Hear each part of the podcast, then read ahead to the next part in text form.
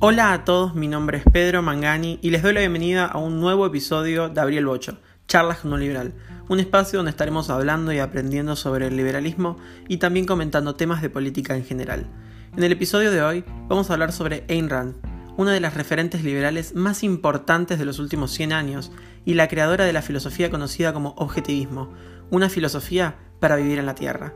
Así que te invito a que te agarres algo para tomar, te agarres algo para comer y comencemos. Primero, hablemos de ella, de su historia. Ayn Rand nació en 1905, en Rusia, y durante sus años en la secundaria fue testigo de cómo la revolución comunista destruía a Rusia, constituyendo la República Socialista Federativa Soviética de Rusia. Vivió la violencia de estas revoluciones en primera persona, ya que antes de estos sucesos, su familia era dueña de una farmacia, la cual fue desvalijada por los propios soldados revolucionarios, aparte de que se llevaron todas sus pertenencias, dinero, etc. Luego de varios años, había decidido que quería mudarse a los Estados Unidos, un lugar donde ella finalmente podría ser libre, y fue así como a finales de 1925 obtuvo permiso para salir de la Unión Soviética y visitar a sus familiares en los Estados Unidos, a donde llegó en febrero de 1926, con 21 años. Aunque le dijo a las autoridades soviéticas que su visita sería corta, estaba decidida a no regresar nunca a Rusia. Pasó los siguientes seis meses con sus parientes en Chicago, en donde obtuvo una prórroga de su visado y luego continuó hacia Hollywood para comenzar su carrera como guionista donde escribía guiones cinematográficos, como Red Pond, el cual vendió a Universal. También fue en estos tiempos donde escribió sus más conocidos libros, como El manantial y La rebelión de Atlas. A diferencia de lo que creen muchos, Ayn Rand expresó en diversos momentos que no era de derecha y que tampoco era conservadora. Es más, Rand fue una persona de mente muy abierta para su época, aunque también polémica por sostener opiniones como que el concepto de Dios es un atentado contra el funcionamiento mental del hombre que lo acepte, y por lo tanto sostenía que la religión era inmoral. También la cuestionaban por defender la total libertad a la hora de producir, distribuir y consumir cualquier tipo de drogas. Tengan en cuenta que todo esto lo expresaba a mediados del siglo pasado en una sociedad muy cerrada, machista, etc. Además, defendía también el derecho absoluto de las mujeres a abortar, entre otras cuestiones que muestran que ella no era conservadora ni de derecha. Ahora que ya sabemos sobre su vida, metámonos de lleno en su filosofía, el objetivismo. Esta filosofía fue presentada inicialmente a través de sus famosas novelas como El manantial y La rebelión de Atlas, la cual tiene el récord al libro más influyente de la historia de Estados Unidos, después de la Biblia. El objetivismo es un sistema filosófico completo e integrado, y es más global que otras teorías filosóficas anteriores, en el sentido de que consiste en un conjunto de ideas y principios que definen cómo el hombre debe pensar y actuar en distintos aspectos de la vida. Primero, hablemos sobre la metafísica objetivista. El objetivismo sostiene que la realidad es absoluta, es decir, que los hechos son hechos y la tarea del hombre es percibir la realidad, no crearla o inventarla. Y de esta manera el objetivismo rechaza toda creencia en lo sobrenatural. Y en este sentido, cito una de sus frases.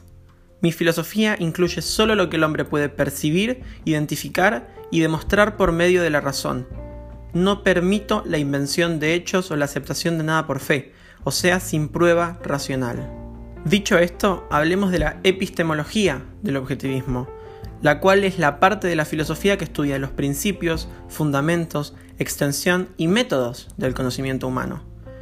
El objetivismo sostiene que la razón es el único medio para adquirir conocimientos, y de esta manera rechaza el misticismo, no acepta a la fe y a los sentimientos como medios de conocimiento. El objetivismo entiende a la razón como la herramienta básica para la supervivencia del hombre. Por lo tanto, rechaza toda forma de determinismo, la creencia de que el hombre es víctima de fuerzas que escapan a su control, como Dios, el destino, etc. Todo lo que se busque lograr depende del individuo y debe lograrlo por sí mismo, sin pretender el sacrificio de otros para sus fines ni esperar ayuda altruista. Y ahora hablemos de la ética objetivista.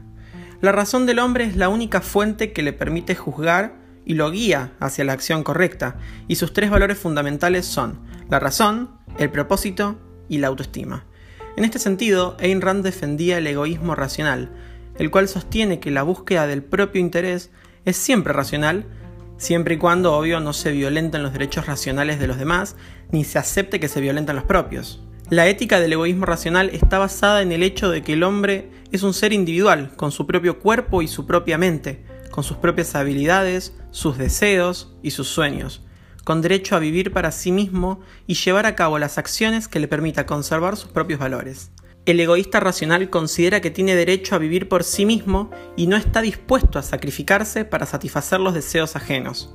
El individuo debe trabajar por su propio interés racional, debe ser egoísta racionalmente y lograr su propia felicidad como el propósito moral más alto de su vida. Por esto, el objetivismo rechaza el altruismo, el cual es lo contrario al egoísmo racional. Y ahora hablemos de la política en el objetivismo, la cual se relaciona directamente con el ideal liberal.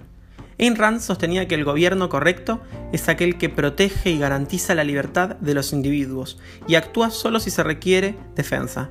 Y este es uno de los puntos en el que difiero de Ayn Rand, ya que ella defendía una sociedad con un estado muy mínimo. El objetivismo sostiene que las personas deben tratarse unas a otras como comerciantes, dando valor por valor, por medio de un libre y mutuo consentimiento, en un contexto de capitalismo de libre mercado.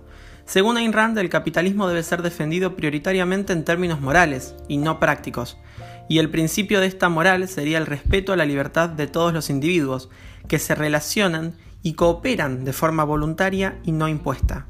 Según ella, el único sistema social moral es el del puro capitalismo. Y de esta manera, el objetivismo rechaza cualquier forma de colectivismo, como el fascismo o el socialismo. Un objetivista separaría totalmente a la economía del Estado dejando que las fuerzas de oferta y demanda impidan el monopolio y creen un equilibrio de intereses racionales.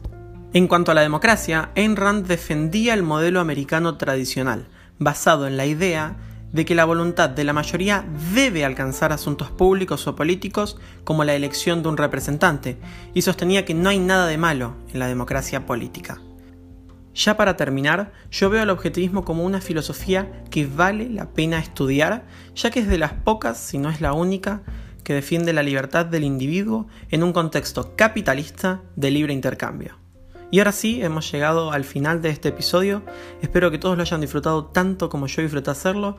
Estén atentos al episodio del próximo sábado porque tengo un tema sumamente interesante para hablar. Hasta la próxima y feliz año nuevo.